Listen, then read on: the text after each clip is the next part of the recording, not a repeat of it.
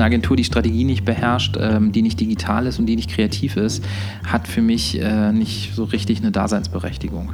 Also ich glaube, die drei Dinge muss man einfach mitbringen. Und ähm, gerade auch die digitale Denke, das ist nichts, was irgendwie nice to have ist. Das ist also ein absolutes Must-have und etwas, was unbedingt vorhanden sein muss. Und ähm, da reicht es halt eben nicht, irgendwie mal einen lustigen Online-Stand zu entwickeln. Servus zusammen und herzlich willkommen bei 7 Meilen Marken, eine Entdeckungsreise durch die wunderbare Welt der deutschen Marken. Maßgeschneiderte Marken, jung oder alt, berühmt oder weniger bekannt, die im übertragenen Sinne genau wie die mythologischen Sieben-Meilen-Stiefel dem Träger ermöglichen, sieben Meilen in einem einzigen Schritt zu bewältigen. Ich spreche mit den Experten, die diese deutschen Marken lenken, um zu erfahren, wie sie ihre Marken, ihr wertvollstes immateriales Kapital entwickeln und managen. Mein heutiger Gast ist Geschäftsführer Markt und Produkte beim AOK Bundesverband, der größten Marke in der gesetzlichen Krankenversicherung mit mehr als 26 Millionen Versicherten. Gegründet wurde die AOK 1884 von Otto von Bismarck. Der Bundesverband hat vor zehn Jahren seinen Sitz in die Nähe des Bundespolitik nach Berlin verlagert und dient als politische Interessenvertretung und als Dienstleister für die elf eigenständigen AOKs. Mein Gesprächspartner ist ehemaliger Planner. Er arbeitete für diverse Agenturen wie Select NY, Different, Scholz Friends und DDB und beriet in dieser Zeit Unternehmen wie Opel, Fabiano, Procter Gamble, Volkswagen und Siemens. Seit 2017 ist er bei der AOK und hat dort trotz Nachholbedarfs bezüglich des Themas Krankenversicherung schon eine Menge bewegt. Das Content Marketing und Jugendmarketing hat er schon erneuert. Die nächste große Baustelle lautet Corporate Design. Es ist ihm ein besonderes Anliegen, die präventiven Dienstleistungen des Unternehmens stärker ins Bewusstsein zu rücken. Von Online-Depression-Coaching über Schwangerschafts-Apps, Zucker-Apps, Fitness-Tracking, Pflegeberatung bis hin zu Stress-Coaching. Wir sprechen über die Probleme im Bereich Fast Casual Dining, Schwierigkeiten bei der Agenturauswahl, wenn man Vergaberechten unterliegt, Inhousing, Brand Marketing versus Performance Marketing, warum Influencer Marketing und E-Sport sinnvoll, aber mit Vorsicht zu genießen sind und die Wichtigkeit von Backchannel Diplomacy und Gremienarbeit. Herzlich willkommen, Steve Pliska. Warum bist du dann, äh, weil du ursprünglich, oder nicht ursprünglich vielleicht, aber du hast Design and Communication studiert, mhm. glaube ich. Ähm, wann ist die Entscheidung gekommen, in diese Richtung zu gehen? War es ganz früh, als du noch dann in die Schule warst? warst ähm, was waren die Themen, die dich damals dann interessiert hast? Äh, also ich habe als Jugendlicher ähm, war ich im Pressebereich schon aktiv, in der deutschen Jugendpresse. Ich wollte aber nie Journalist werden, auch für mich ich sag mal, Medien und Presse auch immer sehr interessiert haben. Ich habe unter anderem auch für einen Tagesspiegel hier in Berlin für die Jugendseite geschrieben. Ich wusste, warum auch immer, immer, dass ich nicht Journalist werden möchte. Das war nie mein, mein großer Wunsch. Ne? Warum? ich, ich, ich kann es gar nicht sagen. Also ich, ich fand, also ich, ich war immer ein großer Freund von, von Journalismus und Presse und bin heute immer noch ein absoluter Nachrichtenjunkie äh, und lese extrem viel. Aber irgendwie wo, konnte ich mir das nicht vorstellen, als mein Berufsbild ist tagtäglich zu machen. Ähm, ich habe dann auch tatsächlich zuerst Zahnmedizin studiert. Zahnmedizin? Ja, okay. Was ganz ja. anderes. Ähm, ich möchte behaupten, ein Stockholm-Syndrom, weil ich so lange feste Zahnspangen hatte, ähm, habe ich mich dann in, in meinen Peiniger verliebt sozusagen. Habe dann aber relativ schnell festgestellt, dass ich zwei linke Hände habe und dass ich auch gar nicht so viel lernen möchte, wie so ein Studium erfordert. Und Freunde von mir haben eben Kommunikationsmanagement schon studiert und ich dachte, Mensch, das ist eine total spannende Sache. Ich wollte eigentlich ursprünglich Gesellschafts- und Wirtschaftskommunikation hier an der UDK in Berlin studieren. Damals hatte es aber ein NC von 1,1 und 16 Wartesemester. Von daher war klar, dass ich vor der Verrentung dieses Studium nicht abschließen kann. Deshalb bin ich dann an eine Privatuni gegangen an, äh, hier in Berlin und habe ähm, Kommunikationsmanagement studiert. Und im Studium habe ich dann, wir haben viele Gruppenarbeiten schon für echte Kunden dann auch gemacht und dann war ich immer der Typ, der sich mit Insights beschäftigt hat und mit der Strategie der Kampagne. Das lag mir von Anfang an. Also ich habe auch viel Interesse am kreativen Produkt und würde mich auch als kreativen Menschen bezeichnen. Aber das lag mir dann einfach immer noch mal ein bisschen mehr. Hast du das erwartet vorher? Ist es dann äh, konsequent mit deiner Persönlichkeit? Das ist dann, oder hast du eher erwartet mit, beim Anfang, ja, ich glaube eher Kreation oder Texten mhm. oder? Also ich habe da nie großartig drüber nachgedacht, ehrlicherweise. Ähm, aber es passte dann doch schon irgendwie ins Bild, ne? nach Deutsch-Leistungskurs äh, und äh, Textanalysen und Gedichtsanalysen und wie der ganze Kram heißt, den man da macht, ähm, hat es dann schon irgendwie ganz gut gepasst, derjenige zu sein, der Sachen strukturiert, versucht zu durchdringen, Interesse an Menschen hat, was Menschen bewegt, wie man Menschen erreichen kann. Das fand ich immer super spannend und ähm, so bin ich dann über Studium in dem Praktikum im dritten Semester dann auch in der Strategie gelandet. Und ich habe dann ein Praktikum gemacht bei The Disruption Consultancy. Das war ein Spin-off von TBWA, ähm, die sozusagen Disruption als Consulting-Tool einsetzen wollten. Die Consultancy gibt es jetzt nicht mehr. Es gab ja eine Zeit lang viele Spin-offs im Bereich Unternehmensberatung von Agenturen. Das war eben der Versuch von der TBWA-Gruppe. Und da war ich Mitarbeiter Nummer drei. Mhm. Und als Mitarbeiter Nummer drei war ich in der glücklichen Position, voll mitzuarbeiten. Und habe dann gleich ein Beratungsprojekt in Katar gemacht für Katar Telekom und bin direkt ins kalte Wasser gesprungen, habe da Fokusgruppen moderiert und so weiter. Und es war super spannend und ich habe mich total zu Hause gefühlt. Habe mich dann auch direkt im Anschluss danach selbstständig gemacht, habe ähm, ein anderes Projekt, was ich noch begonnen hatte, für ein österreichisches Bankunternehmen zu Ende geführt und habe danach dann auch zwei, zweieinhalb Jahre als Freelance ähm, äh, Researcher gearbeitet im qualitativen Bereich, viel Marktforschung gemacht und bin darüber zum Planning wiederum gekommen. Und das war eher quantitative Recherche oder was war irgendwie oder nee, es, äh, es war um qualitativ, qualitative Recherche. Okay. Ähm, also ich habe viele Fokusgruppen äh, gemacht, ähm, Tiefeninterviews und Co. für unterschiedlichste Unternehmen und unterschiedlichste Themenfelder. Und dann habe ich eben ein Projekt gemacht für Procter Gamble, ähm, für Vella, Vella Professionals, ähm, die Haarpflegemarke für den Salon und habe da ein Panel aufgebaut und geleitet mit Friseuren, als die Marke neu aufgesetzt wurde. Und da bin ich dann in Kontakt mit einem Planner gekommen, der bei der Agentur war, bei Select Y, die eben den Kunden betreut hat. Und äh, ein paar Monate später waren wir irgendwie wieder in Kontakt und er fragte mich, ob ich mir nicht vorstellen könnte, als Planner bei denen anzufangen. Und so bin ich Planner geworden. Habe dann mit Select angefangen, habe äh, drei Jahre da gearbeitet und Procter Gamble weltweit betreut. Bin dann kurz zu Different gegangen hier in Berlin, habe dafür Volkswagen und Ikea gearbeitet, um dann eben vier Jahre bei Scholz Friends zu sein, wo ich lange Opel gemacht habe, Vodafone, Siemens, Erasco, ähm, Vapiano, viele, viele unterschiedliche Marken. Dann auch beraten habe in Strategieprojekten wie Edeka, Bierdronka, Rewe und so weiter. Und ähm, bin dann zu DDB gewechselt, also sozusagen von der einen deutschen Automobilmarke von Opel zum großen Volksmarke Volkswagen. Ja, und nach anderthalb Jahren war für mich aber auch der Punkt, und ich hatte mir immer davor Gedanken gemacht, äh, wie lange willst du noch auf Agenturseite arbeiten? Weil es dann doch etwas Repetitives hatte, den nächsten Creative Brief zu schreiben, die nächste Kampagne zu entwickeln, das nächste Modell einzuführen, die nächste taktische Kampagne zu machen, weil ich dann eben auch schon dreieinhalb, vier Jahre Automobilwerbung gemacht habe. Und ähm, für mich war klar, dass ich gerne mal die Unternehmensseite ausprobieren wollen würde. Und ich habe mich dann offenen Auges umgeguckt und sah dann die Stelle hier bei der AOK und habe mir gedacht, hey, bewerb dich doch einfach mal drauf. Das war meine erste Bewerbung, die ich, wow, ich jemals okay, ganz klassisch ja, ja, geschrieben ja. habe. Ähm, weil im Agenturkontext ist es ja so, der kennt man sich irgendwie und dann geht man mit irgendwem Kaffee trinken oder Mittagessen und hat plötzlich einen neuen Job. Also so war es zumindest äh, in, bei mir, dass ich irgendwie über Kontakte immer meine neuen Jobs bekommen habe im Agenturbereich. Da wird man ja auch oft abgeworben. Und hier habe ich mich zum ersten Mal ganz klassisch beworben. Und es hat geklappt. Es hat geklappt ja. und ich hätte es nie gedacht. Ja. Und gab es denn damals eine, eine, eine Frustration, äh, als du auf, auf Agenturseite warst, dass es dann eher, du kannst beeinflussen, aber nicht wirklich entscheiden? Gab, ja, das war tatsächlich wirklich eine ganz äh, starke Triebfeder. Das habe ich sogar so in meinem Bewerbungsschreiben geschrieben. Also, dass ich ähm, das als frustrierend eben empfinde, dass ich als Agentur zwar beraten kann, ich aber eben nichts entscheiden kann und ich die Entscheidung sozusagen dann ausbaden muss. Das ist jetzt als Dienstleister ähm, eine relativ natürliche Sache und das macht auch durchaus Sinn. Ähm, ich glaube, in vielen Fällen wäre das auch katastrophal, wenn Agenturen für Kunden entscheiden würden. Nichtsdestotrotz fand ich das dann irgendwann, nach einer Zeit lang hat es mich genervt.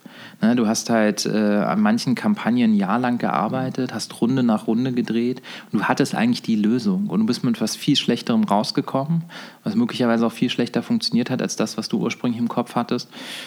Und ähm, das fand ich irgendwie frustrierend. Und ich wollte einfach auch die gesamte Kette dabei sein. Wie gesagt, als Planner hörst du einem gewissen Punkt auf, Teil des Prozesses zu sein. Na, gerade wenn es auch um die Umsetzung, die kreative Umsetzung geht, ähm, auch die interne Umsetzung in den Unternehmen, den Rollout. Da bist du in der Regel ja nicht mehr dabei.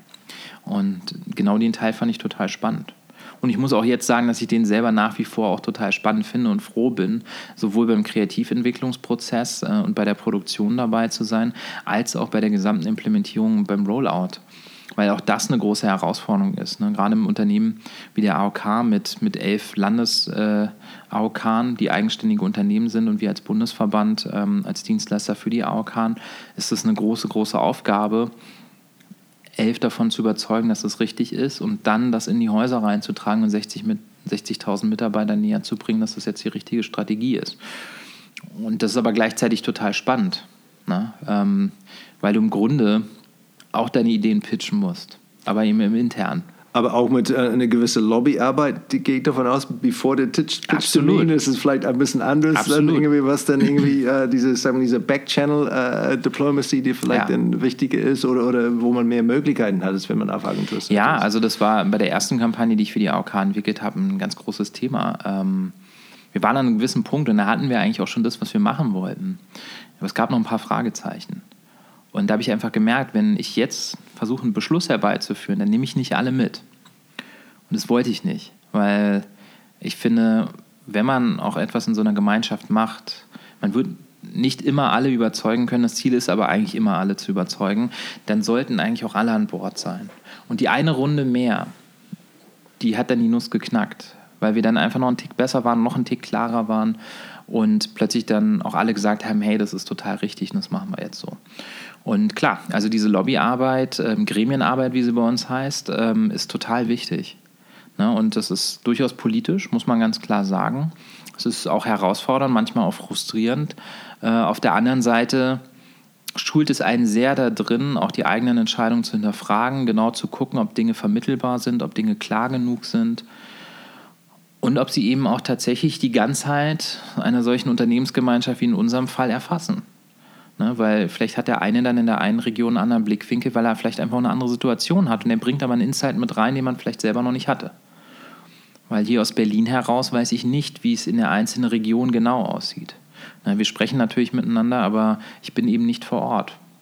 Und ich glaube, das kann man spiegelbildlich, sieht man das auch in vielen zentralen Marketingorganisationen mit Länderorganisationen. Ne? Ähm, also das habe ich viel gehabt bei Procter Gamble, bei VW und so weiter, wo du dann halt eben nicht mit einem Bundesland wie in unserem Fall redest, sondern mit Frankreich, England und so weiter.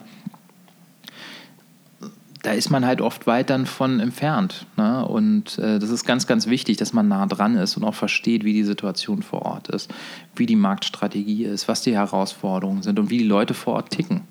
Ne? Und auch innerhalb eines Landes wie Deutschland, das sieht sehr unterschiedlich aus. Wenn ich hier in Berlin hocke, dann habe ich eine andere Perspektive auf dieses Land, als wenn ich in Baden-Württemberg zum Beispiel bin, wo eine Wirtschaftssituation eine andere ist, wo andere Menschen wohnen, wo die Menschen einfach auch ein anderes Mindset haben. Ne? Und ähm, ich glaube, das ist auch eine große Gefahr, gerade als Marketier auch oder auch als Werber, ja, man sitzt oft in den, in den Großstädten im Zentrum, man hört andere Musik, man äh, guckt andere Filme, man trägt andere Mode und ist dann oft weit, weit weg von den Menschen da draußen, die man eigentlich als Kunden erreichen will.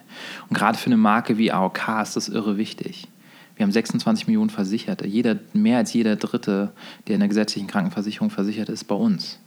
Das ist die breite Bevölkerung, das ist jedermann im besten Sinne. Na? Das sind Zuwanderer, das sind junge Menschen, das sind alte Menschen, das sind gesunde, das sind kranke Menschen, das sind progressive und konservative Menschen. Da ist alles dabei. Und ähm, dem muss man Rechnung tragen kannst keine Kampagne oder einen Markenauftritt für coole Großstädter machen, die ihren Müll trennen und nicht mehr mit dem Flugzeug in Urlaub fliegen, weil sie Greta Thunberg besonders gut finden. Die sind ein Teil deiner Zielgruppe, aber wenn du so eine breite Volksmarke bist, sind sie eben auch nur ein Teil. Und dann gibt es genauso die Leute, die das Gegenteil davon sind. Und das muss man eben im Blick haben. Wie, wie entscheidet ihr dann, wenn es zu, zu, zu zum Beispiel Kampagnen oder, oder etwas kommt? Ähm, idealerweise sind natürlich dann alle einstimmig sind, aber ja. ist es der Mehrheit oder muss zumindest 80 Prozent von die oder, oder ähm, haben die, die ähm, regionale oder Bundeslandebene mhm. AOKs, haben sie die Möglichkeit zu sagen, nee, wir nehmen das mit oder nicht mit, wir machen, wir machen nicht mit? Ja, also es gibt ja zwei grundlegende Ebenen Ebenen. Also das eine ist, dass wir hier auf Bundesebene äh, im Bundesverband äh, in der Zusammenarbeit der AOK Gremien haben, In meinem Fall unter anderem zum Beispiel den Fachausschuss Marketing und Markenführung. Und dort treffen wir Entscheidungen. Das sind elf AOK plus Bundesverband und ähm, eine einfache Mehrheit reicht ist aber nie das Ziel. Ne? Also das Ziel ist immer, dass wir idealerweise alle, aber auch eine große Mehrheit haben für eine Sache. Vor allem, weil es ja bei uns beim Bundesverband immer um gemeinschaftliche Aktivitäten geht. Wir arbeiten für die AOK, wir sind jetzt nicht für uns selber tätig, wir haben ja hier auch keine Versicherten als Verband. Äh, entsprechend äh, sollten unsere Aktivitäten unsere Kunden, die AOK, natürlich auch überzeugen. Und äh, in einem Kampagnenentwicklungsprozess gehen wir eben als Bundesverband mit unserer, äh, mit unserer Agentur los entwickeln Vorschlag für eine Strategie, besprechen das mit den Marketingkollegen, ob das äh, genau das trifft, was sie eben auch brauchen, diskutieren darüber, beschließen dann zum Beispiel, okay, die strategische Ausrichtung ist die richtige, dann nehmen wir das als Basis, als nächsten Schritt kommen wir dann mit Kreativansätzen wieder, besprechen diese, sagen dann, okay, die und die Richtung gehen wir weiter. Ist im Grunde also eigentlich äh, ein Prozess, wie er normalerweise auch üblich ist, außer dass ein paar mehr Parteien am Tisch sitzen. Das macht den Prozess manchmal ein bisschen langsamer, weil wir natürlich auch gewisse Gremienzyklen haben. Aber im Grunde ist es nicht fundamental anders, als wenn man sich sonst so einen Prozess vorstellen würde. Man fängt mit der Strategie an oder mit Insights dann der Strategie und geht dann entsprechend in die Kreativentwicklung. Und äh, dann kommt irgendwann der Punkt, wo die Produktion kommt. Das machen wir dann seitens des Bundesverbands ähm, tatsächlich komplett äh, selbst, weil das würde auch nicht funktionieren. Also du kannst halt nicht mit elf Leuten an einem Set sitzen. Ähm, und dann präsentieren wir dann das kreative Produkt, äh, den AOK.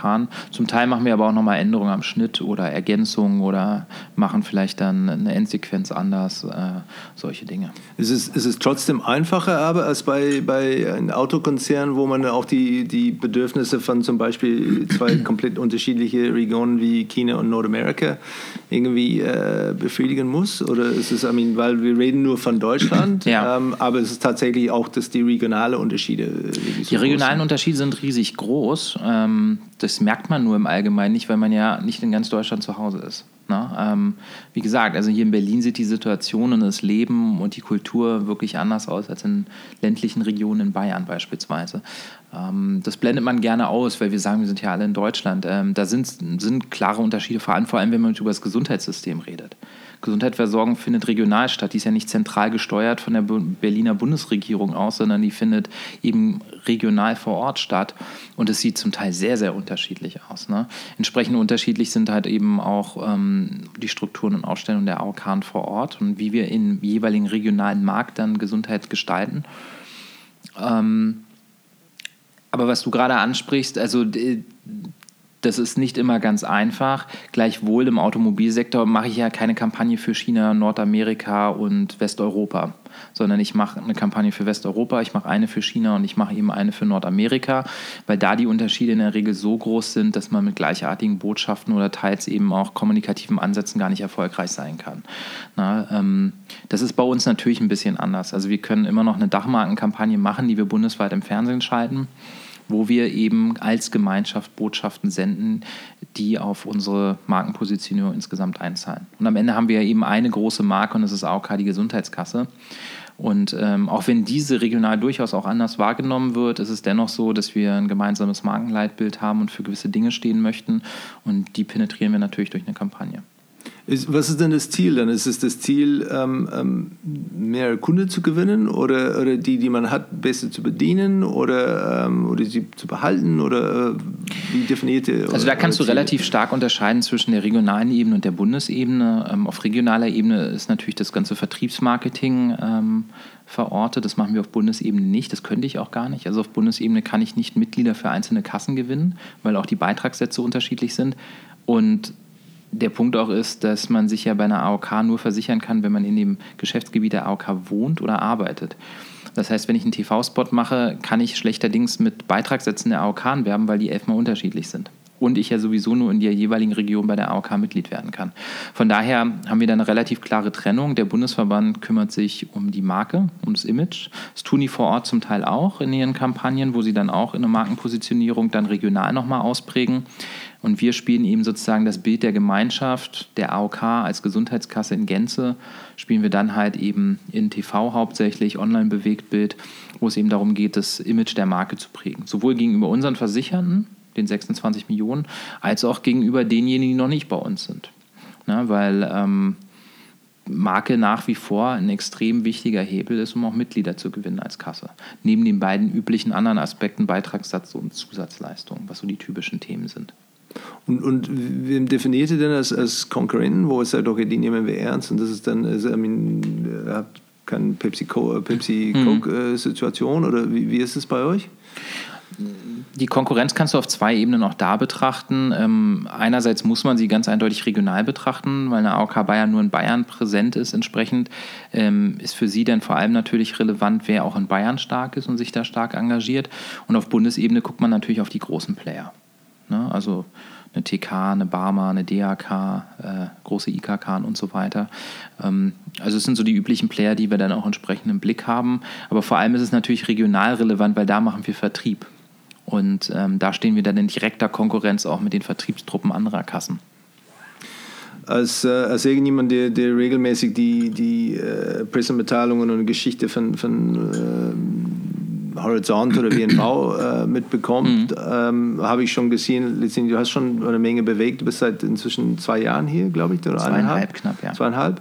Ähm, was war damals das, das Briefing, als du angefangen hast? Ich hatte keins. Okay. Ähm, das war aber auch total schön und befreiend, ehrlicherweise. Also ich bin, bin ich hergekommen und habe ein Lastenheft in die Hand bekommen, okay, das, das, das und das soll gemacht werden.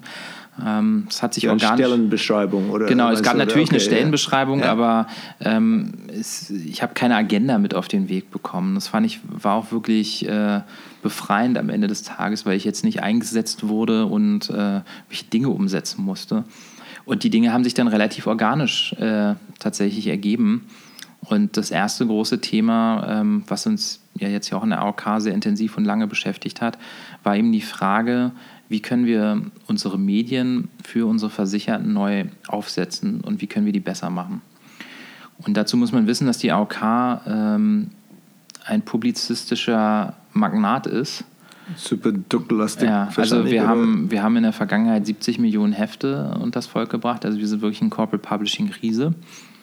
Ähm, haben lange Jahre mit unserem Verlag zusammengearbeitet und ähm, der Vertrag hat eben tonusmäßig geendet. Wir mussten das Ganze ausschreiben und nach so langer Zeit stellt man sich natürlich die Frage, hey, wollen wir so weitermachen? Oder macht es nicht vielleicht Sinn, mal genauer drauf zu gucken, was wir eigentlich brauchen, was die Menschen da draußen brauchen? Und äh, dann hat die AOK-Gemeinschaft zusammen mit dem Bundesverband ein Projekt ins Leben gerufen, Kommunikation 2020. Und äh, im Kontext dieses Projektes haben wir uns eben sehr intensiv mit der Frage beschäftigt, wer sind denn unsere Versicherten eigentlich, was wollen die, welche Medien nutzen die, wofür interessieren die sich, haben dann eine sehr detaillierte Analyse gemacht und auf Basis dieser Analyse ein Medienzielbild entworfen, wie wir zukünftig mit unseren Versicherten im Bereich der Information und Aufklärung, das ist nicht Marketingkommunikation, äh, das ist auch ein gesetzlicher Auftrag, den wir als Krankenkasse haben, dass wir Mitglieder informieren müssen und aufklären müssen über gesunde Verhaltensweisen, unsere Services, unsere Dienstleistungen und so weiter. Und sind dann zu dem Schluss gekommen auf Basis der Analyse, okay, wir werden nicht mehr jedes Mitglied von uns mit einem Printmagazin versorgen, weil selbst wenn wir das wirklich toll machen, gibt es einfach ganz viele Menschen, die lesen keine gedruckten Zeitschriften mehr oder interessieren sich einfach auch nicht für Publikationen rund ums Thema Gesundheit oder von ihrer Krankenkasse. Und so sind wir zu dem Schluss gekommen, dass wir eben nicht mehr nur ein Magazin machen, sondern dass wir in Zukunft ähm, vier Magazine machen. Eines für jüngere Frauen, eines für etwas ähm, ältere Frauen, ähm, ein Seniorenmagazin und ein Magazin für Familien sowie ein Beileger für Kinder. Weil wir eben gesehen haben, dass wir in diesen Zielgruppen sowohl über die Themen als auch über das Format Magazin nach wie vor eine sehr gute Reichweite erzielen können und das auch eine sinnvolle Investition ist. Gleichzeitig sind wir aber eben auch zu dem Schluss gekommen, dass wir unsere Aktivitäten im Digitalen massiv ausweiten müssen, ähm, weil wir einfach nicht genug Gesundheitscontent auf unserer Webseite haben. Also wir haben Versicherungskontent, wo es wirklich, sage ich mal, um das harte Business einer Krankenversicherung geht. Aber die Frage rund um das Thema Gesundheit, die Leute zu informieren und aufzuklären, dazu haben wir zu wenig aktuell. Und deshalb werden wir einen großen Content-Hub, ein Online-Magazin auf unserer Webseite schaffen, wo wir tagtäglich in Zukunft Gesundheitsinhalte publizieren werden. Klar, basierend auf ähm, Search-Analysen, Social Listening ähm, und aber natürlich auch unserer internen Themenplanung, um dann halt entsprechend genau die Themen zu bedienen, die die Menschen interessieren, wo sie Fragen zu haben, wo sie Beratungsbedürfnis zu haben. Das gleiche werden wir auch ausweiten auf die sozialen Medien. Wir werden bundesweit äh, einen YouTube-Kanal schaffen, wo wir entsprechend auch stark auf den Nutzer fokussierten Content ähm, drauf publizieren werden. Und wir werden auch auf Instagram äh, Themenkanäle launchen, wo wir dann entsprechend auch unterschiedlichste Themen, Healthy Living, Ernährung, Bewegung und so weiter entsprechend ähm, spielen werden und alles eben komplett nutzerzentriert und auf Daten basiert, so dass wir da eben auch ähm, eine sichere Basis haben, dass die Entscheidung, die wir da treffen und der Content, den wir publizieren, genau der richtige für die Zielgruppe ist. Wie gesagt, das ist kein Marketing. Es wird natürlich auch Abstrahleffekte auf die Marke AOK haben, wenn ich gute, interessante Inhalte zum Thema Gesundheit lese, aber es ist kein klassisches Marketing. Also unser Ziel ist nicht damit, dass wir Mitglieder gewinnen.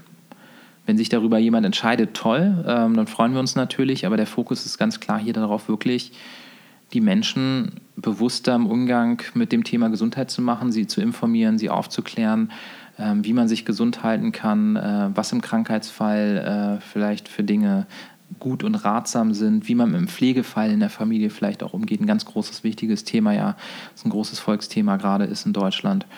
Ähm, da haben wir wirklich näher einen Anspruch. Wir wollen wirklich eine der ersten Anlaufstellen zum Thema Gesundheit im deutschen Netz werden.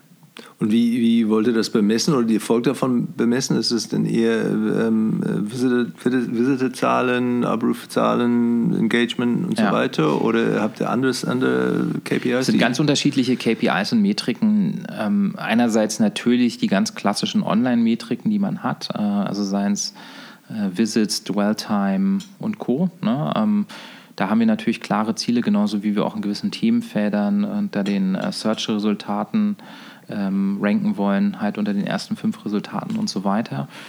Darüber hinaus haben wir natürlich auch qualitative Ziele, sodass wir in unserem laufenden Markentracking auch sehen möchten, dass unsere Positionierungsaspekte äh, im Kontext von Versorgung und Gesundheit auch in unserem Markentracking natürlich sich wiederfinden. Also da erwarten und wollen wir natürlich auch, dass äh, die Leute eine bessere Wahrnehmung von uns haben und eher eben als Instanz für das Thema Gesundheit wahrnehmen.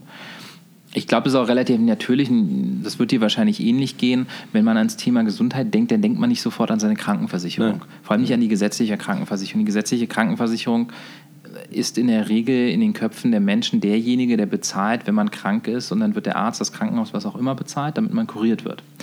Man denkt weniger an das Thema Gesundheit per se. Und da sind wir aber eben absolute Experten für. Und dieses Wissen, was wir da haben, wollen wir natürlich mit unseren Versicherten, aber auch Nicht-Versicherten teilen, um die Leute zu informieren und auch fit zu halten.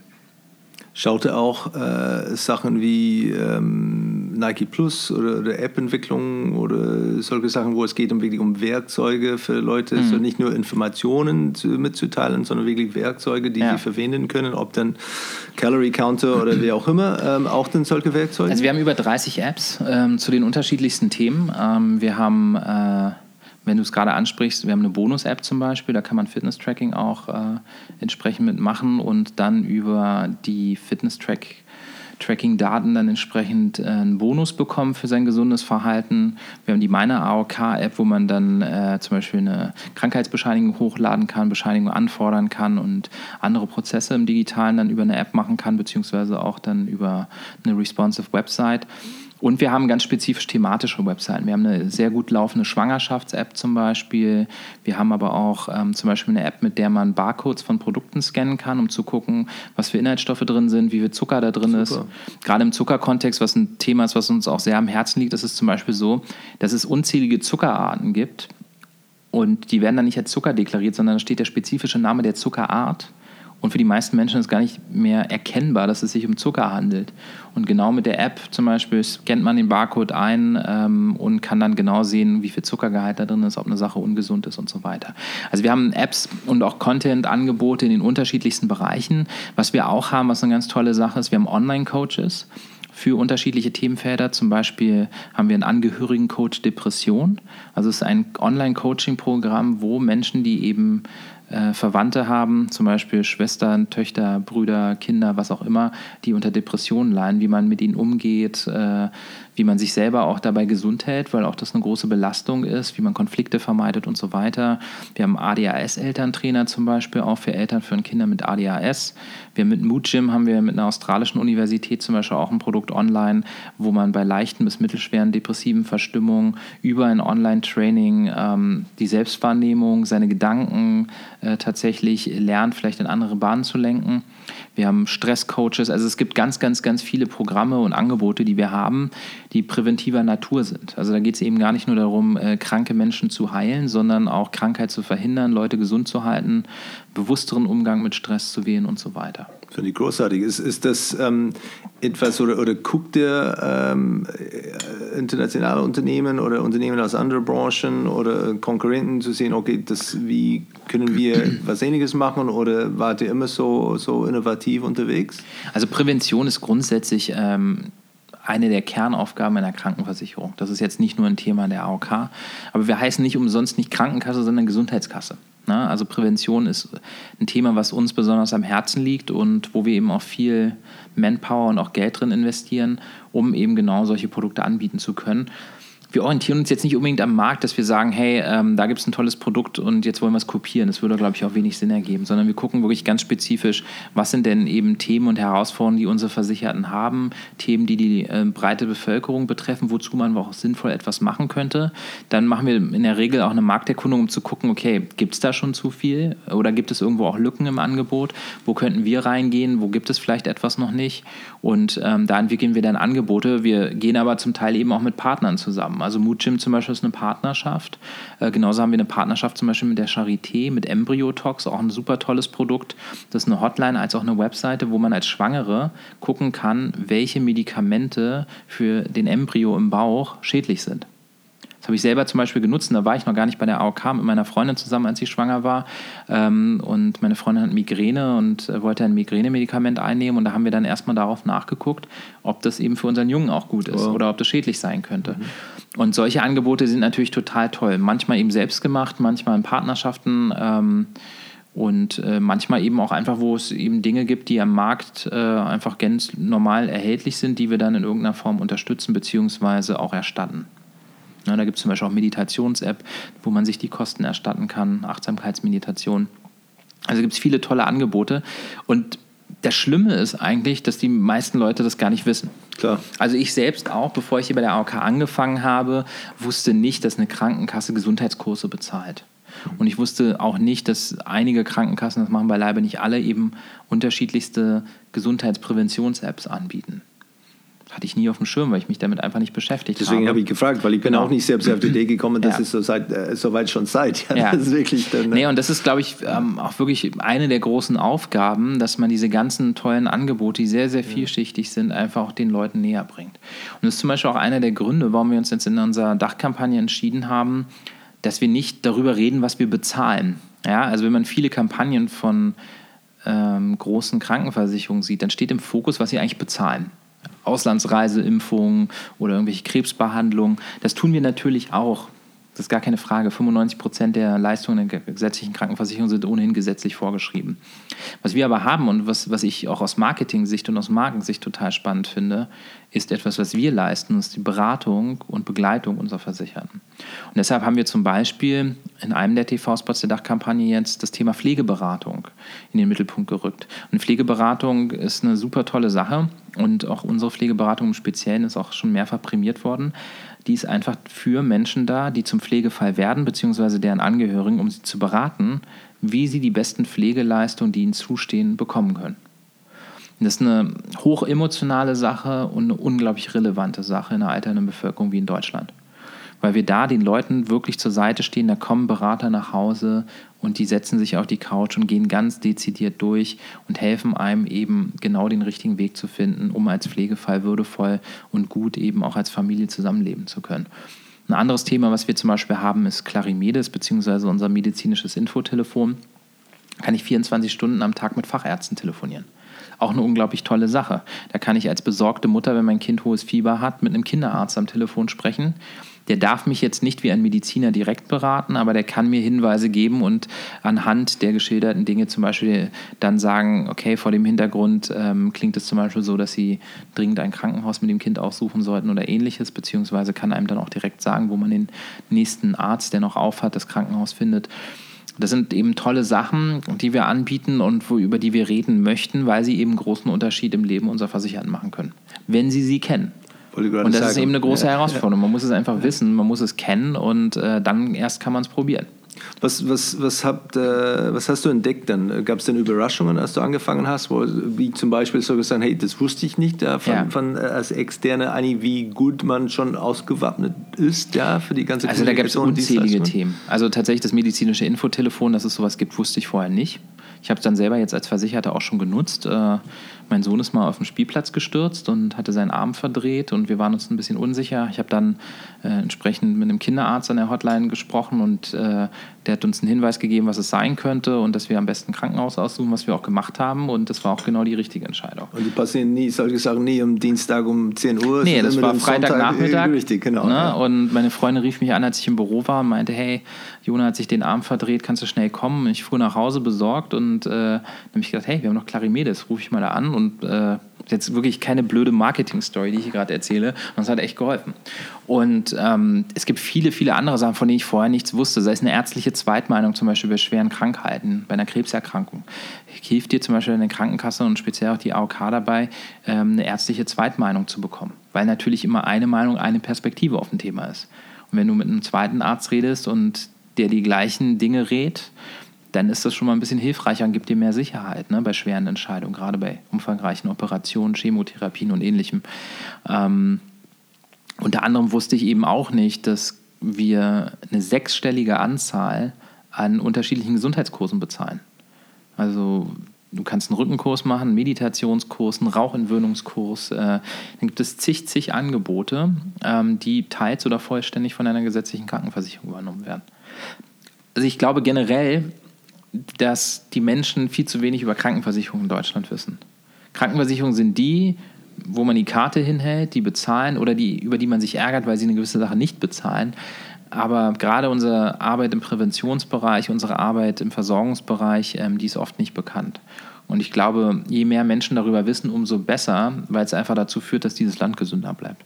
Wie, wie lange hast du dafür gebraucht, um, um auf äh, Höchstgeschwindigkeit zu kommen mit dem Fachwissen? Ähm, weil jetzt nicht, wenn man sieht, dann die, die Kunden, die man ja. betraut hat, da Medizin oder äh, Versicherung war, war nicht unbedingt das größte Thema. Ähm, du warst, bist das bis in eine Branche also gekommen. Wie lange hast du dafür gebraucht? Ich bin am Ende des Tages immer noch kein Krankenversicherungsexperte. Also ich glaube, da brauche ich mir auch nichts vormachen. Ähm, ich habe hier Kolleginnen und Kollegen, die sind seit 40 Jahren in der Krankenversicherung. Das sind absolute Experten auf ihrem Gebiet. Das kann ich gar nicht mehr aufholen. Ja, also jetzt auch mit 36 werde ich nie mehr an den Punkt kommen, die Expertise aufbauen zu können, die Kollegen seit 10, 15, 20 Jahren mitbringen und wirklich absolute Experten auf ihrem Gebiet sind. Das Gute ist, ich muss es aber auch nicht.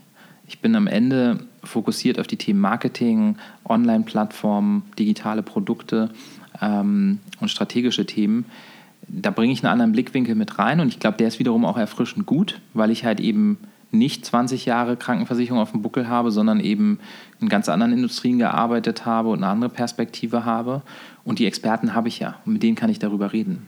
Und gerade der Austausch mit unterschiedlichen Perspektiven finde ich ist besonders fruchtbar weil man da natürlich komplett andere Blickwinkel bekommt und zwei unterschiedliche Blickwinkel schaffen in der Regel eher was Neues als zweimal der gleiche Blickwinkel auf eine Sache. Und in der Kombination ist es eben total spannend. Also jetzt in der Kampagnenentwicklung haben wir uns mit unseren ähm, Kollegen aus dem Versorgungsbereich und aus dem Medizinbereich ganz intensiv ausgetauscht. Und das war total werthaltig, weil wir Marketing-Kollegen äh, natürlich nicht alle Angebote, alle Produkte kennen und auch nicht wissen, wie gut das eine oder das andere ist. Da helfen uns die Kollegen eben, die eine absolute Expertise auf dem Gebiet haben, können uns beraten, können uns eine Perspektive geben, die wir nicht haben. Und zusammen kommen wir dann halt eben zu neuen Blickwinkeln. Weil vielleicht ein Produkt, was aus Marketing-Sicht vorher interessant war, aber aus medizinischer oder Versorgungssicht dann vielleicht nicht so interessant ist und umgekehrt. Und ähm, ich glaube, darin liegt auch eine große Stärke von so einem System, dass du absolute Experten hast und du hast die alle im Zugriff. Wir haben ein eigenes wissenschaftliches Institut hier im Haus. Ähm, auch da kommen unglaublich tolle Sachen raus, ähm, unglaublich äh, interessante Studien, die die machen, wo die unterschiedlichsten Themen ähm, analysiert werden, sei es zum Beispiel der Fehlzeitenreport, wo sie ganz genau gucken, ähm, wie die Fehlzeiten von allen AOK-Versicherten sind und es statistisch analysieren und daraus ihren Report jedes Jahr machen, um äh, darüber zu informieren, entsprechend wie sich die Fehlzeiten, also die Arbeitsunfähigkeitstage in Deutschland entwickeln, mit super interessanten Insights. Der Arzneimittelverordnungsreport, das klingt also sehr dröge, aber es ist super interessant. Da siehst du en Detail für hunderte von Arzneimitteln, wie die Verordnungsraten sind und so weiter weiter und so weiter. Und da kann man dann zum Beispiel eben echt interessante Insights wirklich für das Gesundheitssystem entdecken, aber durchaus auch aus PR- oder Marketing-Sicht. Ähm, von daher haben wir hier wirklich einen riesen Fundus an Wissen, was man im Grunde eigentlich nur abgreifen muss, um es dann halt für andere Dinge wie Marketing, PR zu nutzen. Was ist dann die größte äh, gesundheitliche Herausforderung, die oder momentan oder auf die auf, auf Deutschland zukommt? Ist es dann äh, die Verälterung äh, der Gesellschaft oder ist es auch die, die, Jugendliche vielleicht nicht mehr zum Sportverein gehen, sondern mhm. eher sich mit äh, E-Sport äh, beschäftigen? Was oder gibt es das ja. überhaupt? Also der demografische Wandel ist natürlich in Gänze die größte Herausforderung ähm, weil die Menschen natürlich immer älter werden und gleichzeitig natürlich mit dem Alter die Krankheitsraten noch ansteigen. Und gleichzeitig, und das ist jetzt keine direkte Gesundheitsherausforderung, aber fürs Gesundheitssystem ist die Kostenentwicklung die aller, allergrößte Herausforderung. Also wir haben eine absolute Kostenexplosion. Auch jetzt gerade durch neue Gesetze von Herrn Spahn ist es einfach so, dass die Kosten im Gesundheitssystem nach vielen guten Jahren jetzt explodieren. Ähm, viele, viele Kassen jetzt ins Defizit rutschen und wir davon ausgehen müssen, dass ab 2021, die meisten konnten es jetzt noch abfedern, aber 2021 werden die Beitragssätze in der gesetzlichen Krankenversicherung wieder steigen. Es wird also teurer werden für die Menschen, spürbar teurer. Und ähm, das ist definitiv die größte Herausforderung. Die größte andere Herausforderung, gleichzeitig größte Chance ist die Digitalisierung im Gesundheitswesen auf der anderen Seite damit meine ich gar nicht so sehr Prozessdigitalisierung in den Abläufen. Das ist auch ein ganz wichtiges Thema, weil wir natürlich äh, auch hohe Verwaltungsaufwendungen haben für die ganzen Prozesse. Aber die Digitalisierung im Gesundheitswesen ist eine Riesenchance. Ne? Digitalisierung von Versorgung, neue Versorgungsangebote, KI in der Versorgung, äh, Vernetzung auch äh, von Leistungserbringern, also von Ärzten, Krankenhäusern und Co. Wir bauen gerade, ähm, aktuell heißt es noch DIGEN, das ähm, digitale Gesundheitsnetzwerk. Es wird bald mit seinem Namen veröffentlicht werden. Den kann ich jetzt leider noch nicht rauslassen, weil noch nicht beschlossen ist.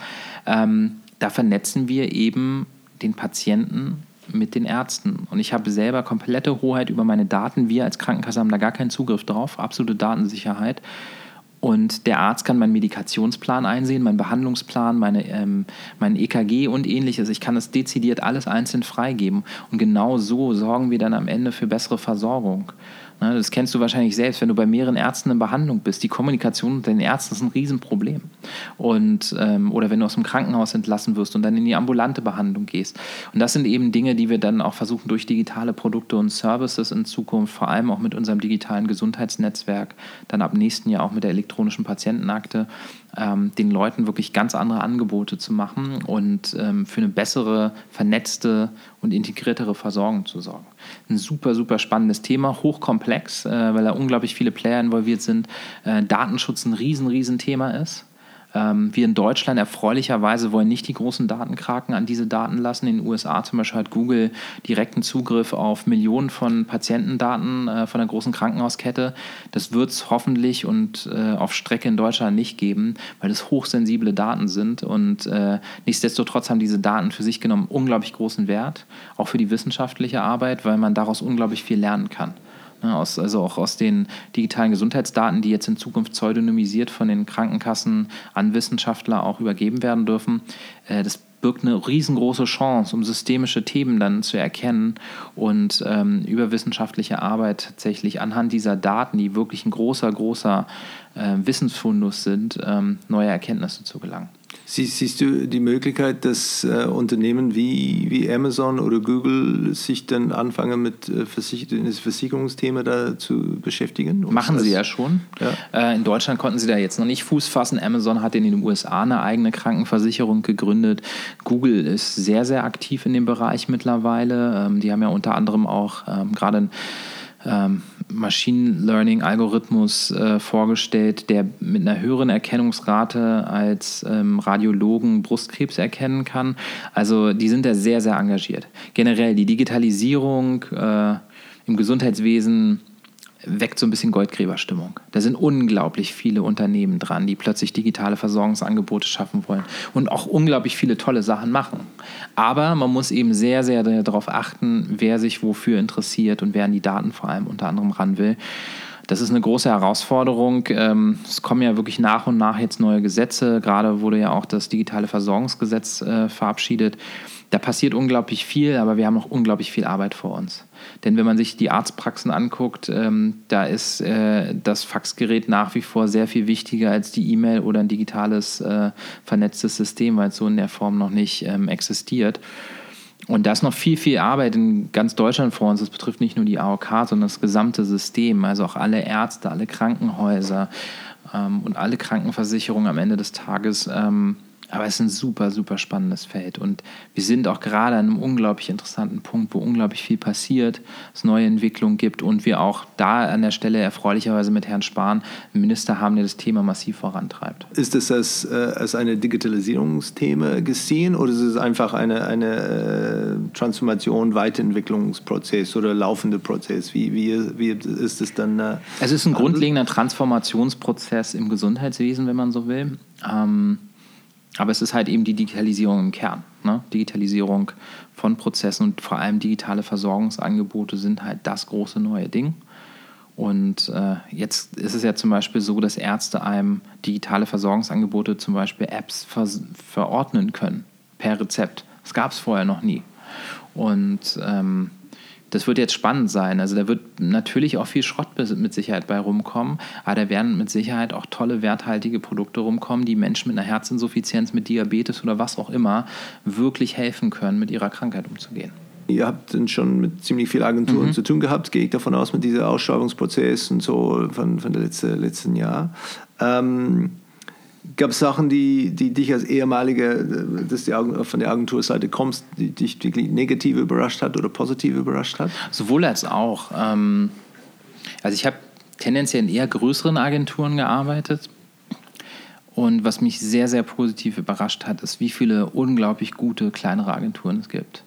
15, 20, 30, 40 Mann Läden, die ich so auch selber, als ich auf Agenturseite war, nicht auf dem Schirm hatte, die unglaublich agil sind, die strategisch fit sind, die unglaublich kreativ sind, äh, sehr digital.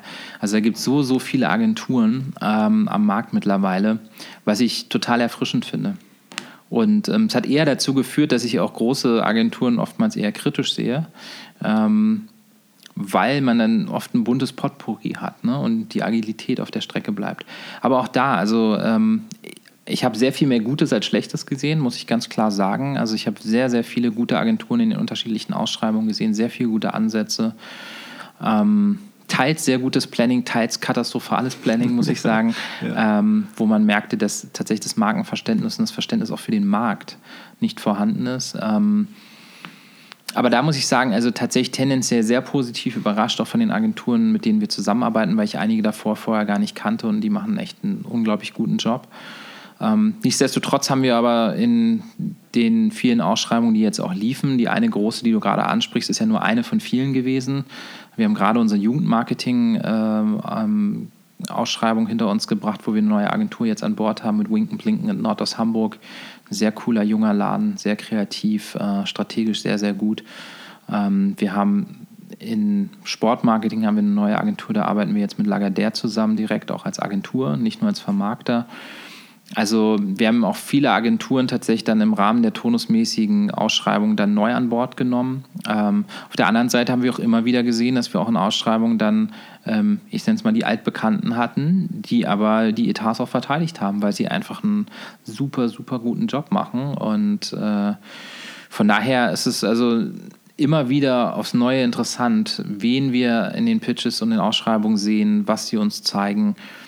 Und ähm, ich bin oft positiv überrascht, manchmal von Agenturen, von denen ich sehr, sehr viel gehalten habe, dann nicht ganz so überrascht im, im, oder eher negativ überrascht, weil es mich dann doch nicht so begeistert, was ich da sehe. Aber ich glaube, das liegt in der Natur der Sache. Ja, also äh, jeder zeigt mal eine gute und auch mal eine schlechte Performance. Und auch die Themen, die wir hier haben und die Marke, die wir sind, ist natürlich auch nicht passend zu jeder Agentur. Also auch das ist natürlich eine, eine ganz wichtige Sache. Eine Agentur und ein Unternehmen müssen auch von der Struktur, von der Kultur, von der Arbeitsweise zusammenpassen.